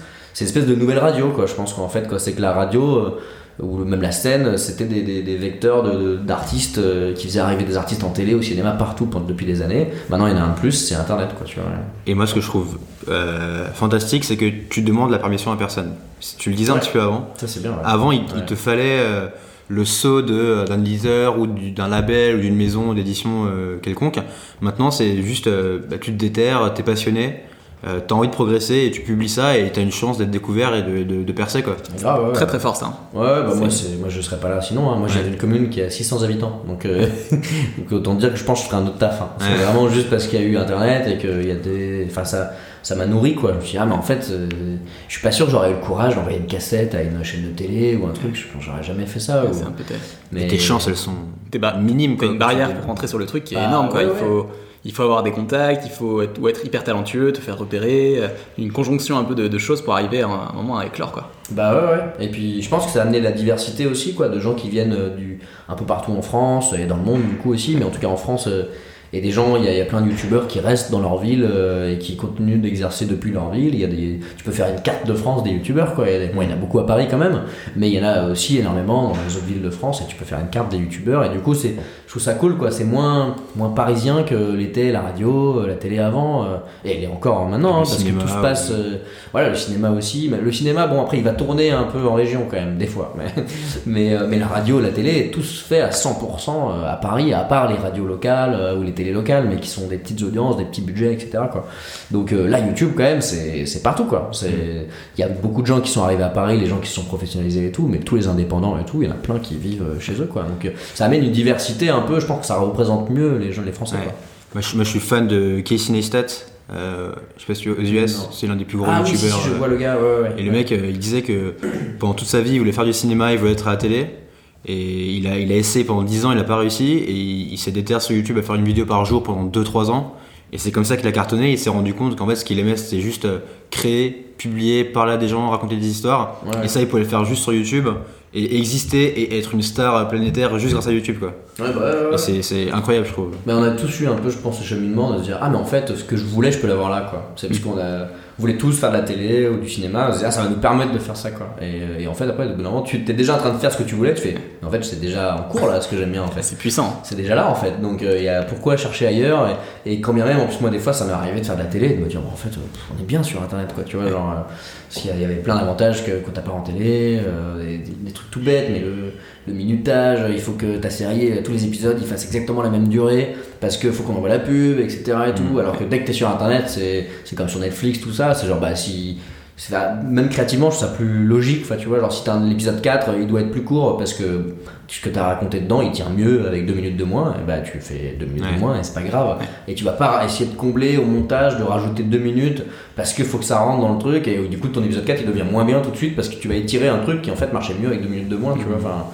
Du coup, t'as une- t'as plein de petits détails comme ça qui, qui font que sur YouTube, mine de rien, on n'est pas si mal et, et on est peut-être même sur le médium le plus euh, libre et le plus agréable en fait. Quoi. Et t'as une audience qui est, qui est même plus grosse sur plus, YouTube que sur la télé. Ouais, c'est ça. Moi, le- je- la vidéo de Squeezie chez Hardisson, elle est incroyable, je trouve. Ouais. Il se prend un mépris euh, énorme alors que le mec fait plus d'audience que lui, quoi. Ouais, ouais, ouais, c'est fou. ouais. C'est très impressionnant, c'est deux mondes qui se rencontrent quoi. Un Ouais. Un monde euh, ancienne époque et nouvelle époque. Ouais, c'est ça. Même si euh, économiquement, euh, moi je suis toujours étonné qu'il n'y ait pas eu une bascule plus forte que ça. quoi. C'est que les vues sont tellement énormes que, à part les placements de produits et les marques qui commencent à mettre pas mal d'argent, tu vois, pour faire produire des formats avec les gros youtubeurs et tout, Mm. Euh, globalement, il n'y a pas eu cette bascule. Enfin, il y a encore des sommes euh, Ouais. astronomiques qui sont dépensées pour, euh, tu vois, être avant Ardisson, quoi. Tu vois. Et tu dis, mais pourquoi vous faites ça? Pourquoi cet argent-là, il va pas pour être avant Cyprien? Enfin, tu vois, genre, euh, vous allez encore maintenant payer moins cher et vous êtes vu dix fois plus, quoi. Alors, alors du coup, il y a les marques jeunes qui ont fait un peu le, Qui ont compris. qui ont fait un peu le, le trajet parce qu'ils se sont dit en fait notre cible elle est vraiment là mais maintenant en plus les jeunes c'est plus enfin sur YouTube il n'y a plus que les jeunes les jeunes ils ont vieilli déjà pas mal hein, tu vois ça fait déjà nous 6-7 ans qu'on en vit donc euh, voilà les, gens qui avaient 18 ans euh, maintenant on en a 24 euh, donc, donc tu vois genre les, les jeunes sont de moins en moins jeunes donc maintenant sur YouTube il y a de plus en plus tout le monde quoi. Mais je me dis qu'on est vraiment que au début de ça. YouTube, c'est à quoi? C'est à 10 ans? Euh, ouais, euh, Grosso modo, ouais. imagine euh, en 2050 euh, ce que ça sera le- l'économie qu'il y a autour et le. bah ouais ça, je suis curieux de savoir si ça va On rester peut pas savoir. ça, hein. ouais. Ça, ça se trouve, ça va s'effondrer aussi. hein. Bah, Quand tu vois certains ouais, réseaux ouais. sociaux qui montent puis qui redescendent. bah ouais là Quand- Facebook tu vois commence à battre de l'aile Et quand Facebook s'est lancé, t'avais MySpace qui dominait la planète, tu vois. Mais et t'as- ils, mais t'as- ils se sont effondrés parce qu'ils ont Ouais. pris le relais. Mais on sait pas à quel point. euh, Mais t'as les réseaux Ouais. euh, type YouTube, Instagram, Facebook, mais t'as cette trame de fond qui de dire bah ça se passe sur écran, ça se passe sur téléphone. c'est internet et ça, ouais. si c'est pas YouTube, ça serait une autre plateforme derrière quoi. Oui, c'est ça, ouais. Ouais, ouais, c'est clair. Complètement d'accord. Je trouve que de, de l'extérieur, quand on, on va parler peut-être en général du grand public, euh, on a tendance à idéaliser un peu les gens. euh, euh, on se dit, euh, ouais, Julien Josselin, euh, Cyprien, etc. Et en fait, euh, bah, quand on te parle, c'est super sympa de voir que bah, t'es quelqu'un, t'as les pieds sur terre, t'es hyper normal. Est-ce que toi, euh, sur les dix dernières années, quels étaient un peu les doutes qui t'ont un- qui t'ont qui te tenaillaient un peu sur toute cette période? Est-ce qu'il y a eu des trucs qui, te faisaient peur euh, Comment ça Sur, sur quel. sur euh, ta création, sur les choses que tu développais Est-ce qu'il y a des trucs où tu t'es dit, putain, ça. Ta carrière par exemple. Euh, moi, j'ai bah, j'ai peur de faire trop le, le rigolo, à vouloir faire trop de trucs différents, à me disperser. Ça, c'est- je, je sais que je suis comme ça, comme on disait tout à l'heure. Donc, ça, c'est une des peurs où je me dis merde. euh, à tout moment, je vais peut-être trop me faire kiffer parce que je suis, je suis content aussi de vivre cette vie-là et d'avoir la possibilité, enfin, tu vois, là, faire une tournée de rocker, c'est un délire, quoi, tu vois. Genre, même si je sais que qu'on n'est pas des imposteurs parce que ce, qu'on fait c'est aussi de la comédie euh, sur scène et tout. Donc euh, que c'est cohérent avec tout ce que j'ai fait jusqu'ici et que d'un coup je me mets pas à vouloir faire des gros solos et à me la jouer Guns N' tu vois. Mais euh, donc c'est je sais pourquoi je le fais je sais pourquoi c'est cohérent avec ce que j'ai toujours fait. Ça reste de la comédie ça reste un bon moment avec les gens partager un truc. Mais euh, tu vois ça, ça- ça reste euh, aller un peu dans tous les sens aussi quoi. Et, et pareil après aller sur Twitch à faire trop de trucs à vouloir faire trop de projets trop de choses je me dis que des fois euh, je devrais me concentrer plus sur euh, bah, c'est un peu ce que je fais en ce moment là vouloir me concentrer sur deux trois projets tu vois pour essayer de mieux les faire aussi peut-être parce que j'ai l'impression que des fois je le ferai moins. Mais mais, si- mais sinon ouais non les doutes euh, je sais pas je, suis tellement euh, imp- impulsif et, j'y vais tellement à fond que je prends pas trop le temps de- de- de- d'avoir des doutes. C'est pas bien hein, mais mais jusqu'ici ça se passe pas trop mal donc je croise les doigts et mais évidemment t'as toujours la, peur que les gens suivent plus tu vois. Et même là moi tu vois je vois au bout d'un moment ça fait tellement d'années que du coup il y a des gens qui sont plus là, qui sont partis dans d'autres trucs ou et puis, puis comme, comme je vous disais moi je me, je me sens pas youtubeur vraiment en fait tu vois. Ouais, donc euh, il y a des gens qui étaient venus pour voir un youtubeur et d'un coup c'est un mec qui fait d'autres projets qui devient scénariste un peu et tout qui font ah d'accord enfin donc c'est donc il y a des gens qui sont un peu du père tu vois. Mais euh, mais donc du coup t'as toujours cette peur de, de perdre les gens mais au final euh, j'ai tellement fait à chaque fois euh, comme ça genre j'ai toujours euh, je m'écoutais et puis il y, a- il y a toujours des gens qui sont là pour te suivre et tout et au final et je préfère être suivi par moins de gens mais qui sont vraiment à fond qui comprennent euh, vraiment ce que tu fais etc euh, plutôt que d'être suivi par une masse gigantesque mais qui vaguement est là pour on sait pas trop quoi euh, tu vois. donc euh, donc non ouais c'est par là évidemment t'as la peur de plus être suivi etc même si je l'ai de moins en moins parce que je suis de moins en moins dépendant de ma communauté parce que je suis je suis un peu autonome maintenant entre guillemets je suis j'ai mes contacts dans le milieu et je, je, je, travaille en tant que scénariste etc donc j'ai de moins en moins besoin de de, ce support là en fait de, de- de- des gens qui regardent les vidéos etc et tout. Maintenant j'ai une activité plus de voilà de d'intermittent disons quoi. Et donc euh, donc euh, ça m'effraie de moins en moins mais c'est sûr que ça fait partie du, truc la peur de que ça va s'arrêter etc mais sinon non je sais pas euh, les, peurs je, je prends pas trop le temps ça fait trop super héros de dire ça mais, mais J'ai euh, pas besoin d'avoir peur. non mais je, ouais, je- en tout cas je me concentre pas là-dessus quoi. Je préfère prendre l'énergie pour. Évidemment il y a des moments de doute, des moments où tu te dis merde on a raté ça, on n'a pas bien fait ça. Et... Mais, euh, mais globalement je suis tellement focus, j'ai tellement envie de faire plein de trucs que, que je me concentre sur euh, déjà ce que j'ai envie de faire quoi. À quoi ça ressemble euh, une journée type de travail pour toi? Genre là aujourd'hui, euh, c'est peut-être pas une journée classique vu qu'on fait ça, mais euh, Euh, malheureusement, il n'y en a pas quoi. C'est ça le problème. C'est qu'encore plus du fait que je me diversifie. Enfin, tu vois, il y a des journées, c'est des journées où je suis en tournée avec mon groupe de, de punk rock et d'autres où je suis chez moi en chaussettes en train d'écrire. Enfin, tu vois. Donc il y a vraiment et au contraire, c'est que je pense que si je fais ce métier aussi là, justement, c'est pour pas avoir de journée type quoi. C'est que je j'aime trop vivre plein de trucs, euh, voyager, écrire des trucs différents. euh, et euh, donc euh, je pense que je, je fuis la journée type totalement. Mais après, évidemment, il y a des trucs qui reviennent. Euh, Bah, quand t'es en tournage, t'as une journée un peu type, là t'as pas le choix. Il Ouais. faut se lever à telle heure, etc. Et quand bien même, chaque tournage est différent, donc tu vas pas te lever à la même heure en fonction de, de où tu tournes. Si tu tournes de nuit, tu vas te, tu vas te le- te coucher le jour. Donc il n'y a pas vraiment non plus de journée type, sauf si tu travailles sur une série où le décor est fixe, etc. Et là tu viens à 18h, tu repars à 18h le soir, voilà.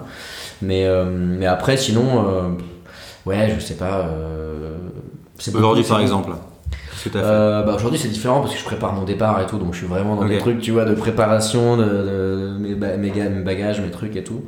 Et euh, mais là j'écris encore aussi un petit peu, puis je règle. J'ai dans tous les cas par jour euh, beaucoup trop de mails euh, à gérer, et ça ça me rend fou et j'ai un retard euh, considérable dans mes mails. et euh, On est pourtant, je, suis- je suis pas le, ouais vous avez vu un petit peu les les, les, les- les Ouais, va, des fois. Mais euh, et pourtant je suis pas du tout le mec qui reçoit le plus de mails de tout YouTube, hein, mais euh, mais je j'ai cette fâcheuse tendance à, à le lire et à le mettre dans non lu. Marqué non lu, ouais. Ça c'est une grosse connerie. Parce que du coup tu l'as vaguement vu passer et du coup euh, Ouais, t'as répondu et ouais tu t'es dit tiens je, ouais, je le ferai alors que tu pourrais le faire direct quoi. Mais euh, Ouais, ça c'est une très mauvaise habitude. Mais non, ouais, sinon, ouais, j'ai toujours ma petite période où je réponds à mes mails. Et puis, grosso modo, je, mets du temps avant d'écrire. Si c'est la question, je mets beaucoup de temps avant de Ouais. trouver le, le rythme. Et ça, d'ailleurs, c'est chiant. C'est un truc que j'aimerais bien régler aussi, quoi. C'est que je mets trop de temps à rentrer in the zone, comme on dit, quoi. Ouais, c'est ouais. le moment où ça y est, t'es actif, quoi. En fait, pourquoi je te pose la question, c'est parce que bah, du coup, là, moi, je suis en train de, d'écrire un bouquin. Et, et donc, moi, la semaine, je taffe et le week-end, euh, je- je- j'écris. Et, et le, le samedi matin, je me dis, putain, là, j'ai la journée pour déboîter ça. Et je fais une journée de 8 heures et je, et je suis en port et j'avance comme un fou, tu vois. Ouais. Et en fait, à la fin de la journée, je me, je me rends compte que j'ai écrit 2-3 heures. Ouais. Avec des phases où, bah, comme tu dis, tu rêvasses un peu ou, Bah ouais, ouais. ou t'écris pas vraiment. Mais ça, faut, le- faut l'accepter, je trouve, comme étant une part du processus, tu Je suis d'accord. Je trouve. Je l'accepte, mais t'entends aussi le truc, euh, il faut que tu, il faut que tu taffes comme un fou si tu veux y arriver. euh, et euh, et t'as ce truc, euh, sur une journée de 8 heures, tu fais que 3 ou 4 heures. Ouais. Je te dis putain, mais j'ai fait quoi? Ouais, ouais. Mais tu vois, il y a, euh, comme je disais, tu vois, faut accepter le- la part de réflexion que tu as eue. Et puis, en fait, ça qui est horrible, c'est que bah, il y avait un, bah, pour le coup un super podcast sur la créativité de, Navo. Je sais pas si vous l'aviez écouté, que je vous conseille si vous l'avez pas écouté. Où il parlait de ça, il parlait du fait qu'il faut accepter. euh, C'est horrible, mais c'est un métier où il y a de la glandouille, où il y a des trucs. Enfin, c'est, il faut en fait, ça fait partie de, c'est les moments où c'est pas de la glandouille en fait, sans que tu t'en rendes compte. C'est le moment où tu vas puiser de l'inspiration en vivant des trucs. L'idée, elle se Et ouais, voilà, et en fait, on, ta créativité, elle bosse discrètement pendant que tu t'en rends pas compte, en fait. Et lui, il faisait un parallèle dans ce podcast qui était super intéressant où il disait votre créativité c'est votre, c'est votre meilleur pote en fait. Et vous pouvez pas euh, l'appeler tout le temps tu vois. Genre si ta créativité tu l'appelles euh, bon là je fais vraiment euh, allez écouter ce podcast que je fais un résumé de ce qu'il dit. Mais euh, mais il disait en gros ouais tu peux pas si tu l'appelles à 5h du mat un coup tu dis ah, j'ai vraiment besoin de toi et tout donc ton meilleur pote il va venir. Mais si le lendemain tu le rappelles à 5h du mat etc enfin, au bout d'un moment il va dire bon gars laisse tomber quoi. Enfin je peux pas venir tout le temps et tout machin quoi. Alors que si du coup tu prends soin de lui et que voilà quand il y a vraiment il y a besoin tu l'appelles il va être là. Euh, mais sinon si tu lui tu voilà tu passes la demi-journée avec lui machin tu lui demandes un coup de main et puis voilà puis après tu le rappelles trois jours après enfin.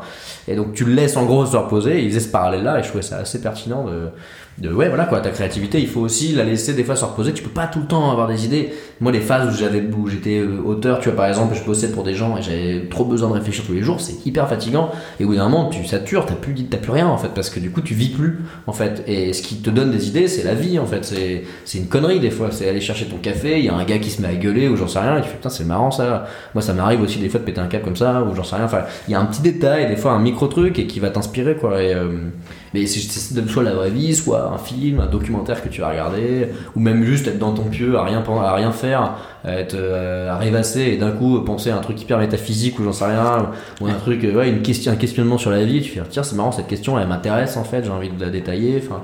Et du coup il faut accepter ça comme étant une part du processus de, euh, bah ouais il faut, il faut vivre euh, un peu rien glandé quoi. Mais après sinon le seul tip que je peux donner c'est marcher. Ça ça marche bien, je commence à le à découvrir que quand tu t'arrives pas à t'y mettre en tout Ouais. cas euh, marcher ça fait même juste marcher sortir marcher dans la rue ou du coup si t'es avec un co-auteur marcher et discuter avec lui euh, ça, ça marche pas mal parce que du coup déjà ça te réveille plus que d'être assis sur un canapé ou même sur une chaise ou quoi euh, et c'est prouvé euh, en plus apparemment scientifiquement que du coup Mhm. tu réfléchis mieux quand tu marches parce que tout, est, tout ton corps est en fonctionnement quoi.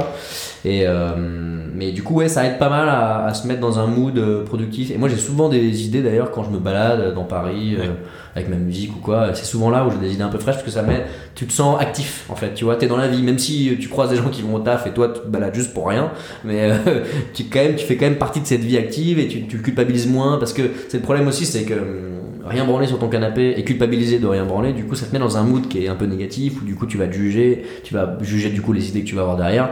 Alors que si tu marches tu vas te sentir un peu actif tu tiens je fais un peu de sport je marche je me, je me détends un peu. Et tu vas être dans un mood plus positif où du coup tu vas être plus à même d'accepter les idées que tu vas avoir et de les juger comme étant positives quoi mais c'est dur, hein, ça, comme on disait tout à l'heure, c'est la méthodologie, quoi. C'est trouver la méthodologie. Moi, un milliard de fois, dans un bloc-notes, je me suis dit, à 9h, tu vas courir. À, à- à telle heure. Tu- fais ça, tu vois. C'est clair. Jamais de la vie, je l'ai appliqué une seule fois, quoi. Zéro fois. J'ai peut-être fait une fois en mode journée type, genre yes, vas-y, et le lendemain, tu l'as parfait, quoi. Mais euh, non, non, c'est super dur. euh. Moi, moi, ce que je fais de plus en plus, c'est pas bosser chez moi aussi, quoi. Le plus dur, c'est qu'on n'a pas de lieu de travail aussi, tu vois. Ça fait partie de ces trucs-là. C'est que.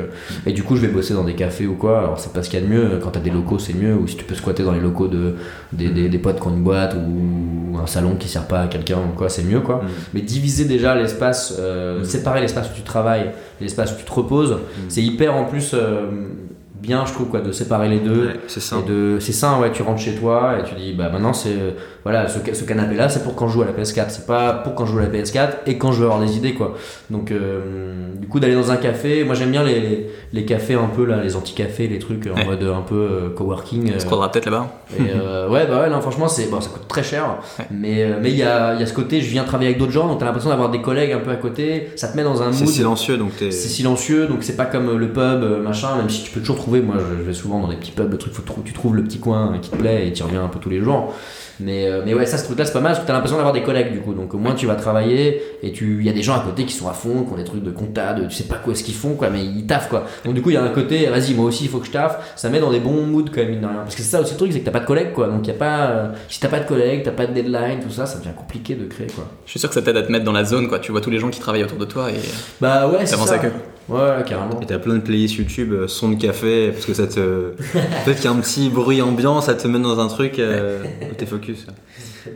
Il y a trois questions un peu rituelles qu'on a envie de poser euh, à la fin de chaque épisode. Ouais. La première, c'est, euh, tu vois, Valentin et moi, on est, on aime créer des choses depuis assez longtemps, je pense. On est au tout début du chemin. Est-ce que, qu'est-ce que tu conseillerais à quelqu'un qui est au début du chemin et qui a envie d'avancer dans la création, être, avancer dans son, dans sa créativité?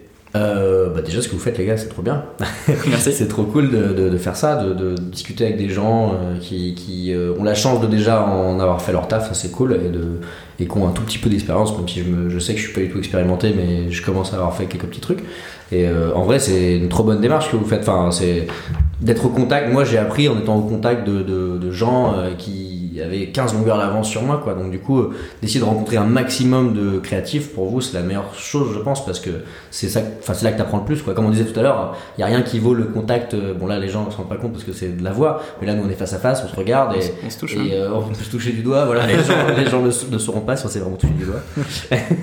Et euh, non mais il- c'est tout ce qu'on se dit rentre plus facilement dans le cerveau et c'est plus facile de le comprendre que si tu l'avais lu ou si tu avais même écouté un podcast. Alors, écouter un podcast c'est bien parce qu'il y a quand même la voix et tout mais euh, tout ce que vous entendez là messieurs dames serait plus fort si on se voyait quoi. Et euh, donc du coup je peux que conseiller aux gens qui veulent créer des trucs de rencontrer aller discuter avec des créatifs et la plupart du temps en plus les gens sont ravis de parler de ça parce que c'est c'est ils mettent des années euh, à, à trouver comment faire leur taf. Donc euh, parler de comment ils ont trouvé ils vont être ravis de le faire tu vois.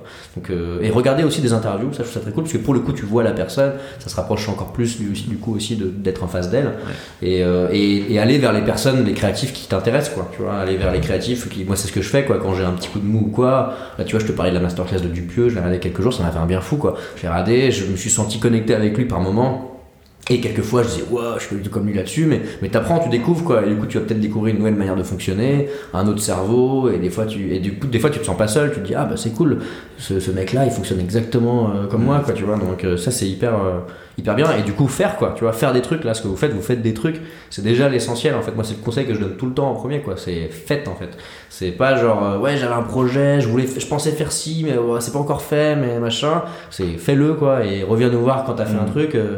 Et faut même si tu vois comme tu disais faut faire de la merde quoi. Enfin faites faites faut faire ses classes quoi tu vois. Et j'ai encore d'ailleurs moi le- je, je suis conscient de faire encore mes classes. Et je pense que c'est un truc qui est sain qu'il faut garder en tête de genre on est tout le temps des amateurs. tu- ouais. on est tout le temps ouais on, on, est- on essaye juste de faire mieux à chaque fois quoi. On s'améliore ça c'est bien de sentir qu'on s'améliore parce que ça fait qu'on se sent mieux mais mais on est tout le temps en train de découvrir. Donc du coup commence dès maintenant à découvrir et comme ça tu tu vas prendre de l'avance sur ceux qui commencent pas maintenant en fait quoi donc euh, non non et puis ouais discuter avec les gens comme ça c'est ce qu'a fait euh, Judd Apatow hein. Judd Apatow il a sorti un bouquin de, de tous ses entretiens il avait une école euh, il avait une école euh, à la radio une radio en fait il a, son histoire elle est folle parce que euh, en gros il, il avait un pote qui tenait une radio sur euh, sur je sais plus quoi sur du théâtre ou euh, non sur le ou sur le rock ouais c'est ça. Et du coup qui rencontrait toutes ces rockstars et il dit putain c'est fou du coup euh, juste avec une pauvre radio étudiante dès qu'il y a un concert dans la région euh, son pote il allait rencontrer euh, Aerosmith ou j'en sais rien tu vois. Et, du coup il s'est dit putain je vais faire pareil avec la comédie parce que lui s'intéressait au stand-up et tout quoi. Et, et du coup il s'est mis à faire ça et il a rencontré mais il avait genre 14 piges quoi un truc comme ça. Il a rencontré Seinfeld il a rencontré tous les plus grands du stand-up américain et avant même de, de- de commencer à écrire des trucs quoi tu vois. Mais du coup il, il s'est imbibé de tout ce qu'il leur a dit etc et, et après coup il a refait des petites interviews avec eux des années après. Il a sorti un bouquin. Et des fois c'est juste les interviews qu'il avait fait à 14 ans quoi. Juste les entretiens qu'il avait enregistrés sur son petit truc euh, et je pense qu'il a appris énormément comme ça. Il a pris une longueur d'avance sur les autres. Il a appris des raccourcis de ouf. Parce qu'il a côtoyé des gens qui lui ont donné des conseils. Euh, Clint Eastwood si c'est un bon réal c'est parce qu'il a discuté longtemps avec Kubrick quoi tu vois. Enfin Mhm. tu Ouais. peux que apprendre de- de- des gens en discutant avec eux quoi. Ouais. C'était long hein c'était un peu long comme réponse c'est super intéressant. C'est une super réponse. euh, moi, ça, Ouais. ça me, ça me touche au fond, quoi. Euh, autre question euh, qu'on aime bien pour la fin, c'est euh, quelle trace t'aimerais laisser et qu'est-ce que tu veux un peu qu'on dise de toi euh, dans quelques Putain. années? la vache C'est Ah, dur. Là, ça monte un peu. On avait dit qu'on ferait un peu de philo. euh, Ça peut être une réponse très simple. hein. ouais franchement j'ai pas d'ambition de, drôle. de- de marquer euh, l'histoire euh, avec un grand H quoi Euh, Ouais. ça, ça- ce serait un défi euh, qui foutrait trop de pression et qui serait stupide quoi Mm.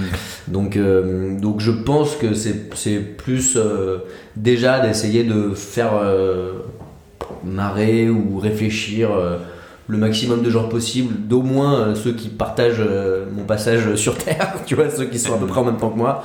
S'il y en a qui, qui regardent encore ou qui, qui tombent sur des vieux trucs, euh, 10, 15 ans après que je sois mort, ça me fera marrer aussi. Je trouve ça, enfin non, du coup je pourrais plus me marrer, mais, euh, mais euh, je trouverais ça cool quoi. Mais, euh, mais déjà là, moi je suis un mec vachement de l'instant présent et, Et ce que je kiffe le plus, c'est quand je croise quelqu'un qui me dit merci. euh, Mm. Tu vois, il y a- il y, a des fois deux, trois phrases comme ça qui m'ont marqué. Genre un mec qui, qui bossait la nuit à l'hôtel et qui me disait Putain, je me fais chier à mourir la nuit à l'hôtel et heureusement qu'il y a vos vidéos, tu vois. Et genre, ces trucs-là, moi, m'a trop touché de me dire Putain, mais j'arrivais à l'imaginer lui, quoi. De me dire Putain, ouais, moi pareil, à sa place, je me ferais trop chier.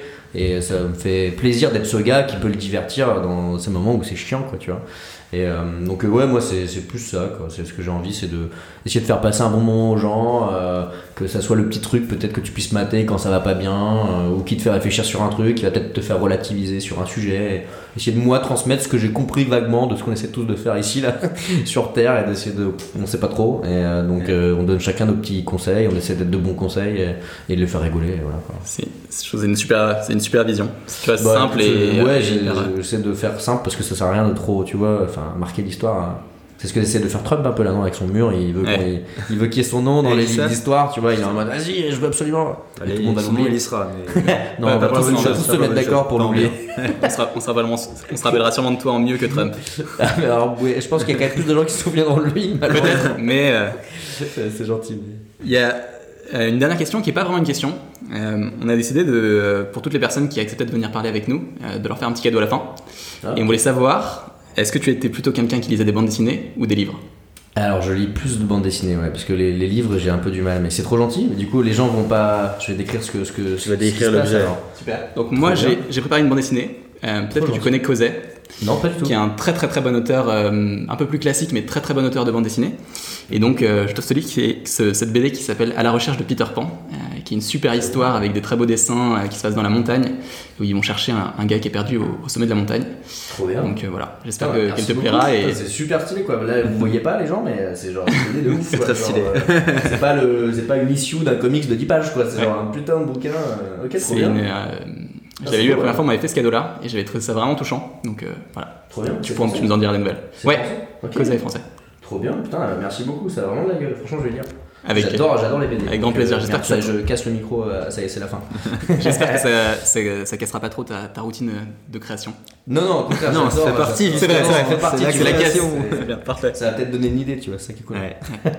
bah, trop bien. Franchement, Julien, euh, C'était- un grand, grand merci. Euh, Merci ça fait super plaisir parce que je suis sûr qu'il y a des tas de gens qui nous ont écoutés qui vont se dire, euh, bah, c'est, t'es quelqu'un de simple et authentique, donc euh, franchement, un grand merci Je- d'être je venu. fais, le, je fais le maximum. C'est pas toujours facile ce métier des fois pour ça. On en a pas parlé, mais Ouais. c'est bon. Ça sera un autre podcast, mais euh, c'est dur de, de- de- de rester chill dans ce métier justement. Tu vois, c'est c'est pas le même. bah, je lance un autre podcast là. Ça y est. Et on repart. euh, c'est c'est euh, il y, a- il y il y a des interviews fascinantes de, Gabin là-dessus où tu sens que pareil c'est le gars qui essaye de, temporiser euh, tout ça quoi parce que il dit c'est pas le même métier quoi il dit moi je suis un artisan je suis un comédien euh, c'est pas mon boulot d'aller faire des des interviews des trucs et tout tout, ça, tout ça. Ouais. Alors après là je trouve que c'est différent ce qu'on fait là parce que on parle de, de ma passion enfin de mon métier et, et c'est comme euh, discuter euh, enfin quelqu'un qui te pose des questions sur c'est quoi ton métier comment ça marche tu vois donc euh, Hmm. ça me fait plaisir d'en parler quoi mais tu vois mais aller après faire des interviews rencontrer des gens, tout ça, enfin, et encore plus avec YouTube où du coup ça va avec définitivement quoi, tu vois, tu peux pas. On n'a pas encore vraiment nos Daft Punk de, de, de YouTube qui sont vraiment les, les gars masqués et tout. Et, euh, et du coup ça va avec et c'est un autre. euh, voilà, je vous lance, je fais un- un- une fin ouverte pour ce podcast. Très bien. mais non, mais ouais, c'est, c'est- moi c'est, en vrai c'est un sujet de discussion intéressant ce truc là de pourquoi ça va avec quoi. C'est, tu vois, c'est comme si on- c'est aussi arbitraire que si on avait décidé que tout le monde mangeait le même pain et qu'il y avait une boulangère qui était connue et que du coup tu vois elle devait savoir faire du pain et aussi savoir apparaître à la télé et tout tu vois genre c'est tu vois on parlait de l'artisanat mais c'est ça quoi c'est genre ça n'a rien à voir en fait c'est pas notre métier en Ouais. fait tu vois et- C'est vrai. bon voilà et du coup ouais donc du coup c'est des fois difficile un Très peu d'essayer de rester chill et rester euh, terre. de normal parce qu'en plus Ouais. sinon après t'écris des trucs euh, qui sont plus euh, enfin qui sont bizarres quoi Déconnectés. ouais déconnectés des gens et tout Super. Donc, Merci beaucoup. Franchement, euh, merci. À bientôt. merci à vous Ciao. On voulait vous remercier énormément d'avoir écouté cet épisode. Ce podcast est un nouveau projet pour Valentin et moi, mais on a vraiment préparé des super épisodes pour la suite. Alors, si vous avez apprécié, il y a plusieurs manières de nous aider. La première, c'est de partager le podcast à un ami qui a envie de créer des choses ou qui a envie de faire des trucs, mais qui sait pas vraiment par où démarrer. La deuxième, c'est de nous laisser un avis sur la plateforme de podcast de votre choix. C'est hyper important et c'est ce qui nous aide à faire passer le mot sur le podcast. Euh, la troisième, je sors un livre le 23 octobre. Mercredi, dans Mercredi, deux jours. donc ça dépend à, à quel moment vous écoutez le podcast, mais, euh, Mais je reprends euh, et je parle de tous ces sujets-là, et de créativité. Ça s'appelle Expédition créative et c'est disponible sur Amazon. Et la quatrième euh, manière de nous aider, nous avons une petite newsletter. On envoie chaque semaine des petits des, des conseils ou des coulisses du podcast. Donc si vous voulez les recevoir, il y a le lien juste en bas dans la bio de l'épisode. Merci beaucoup. Et on vous dit à lundi pour l'épisode numéro 2. À bientôt.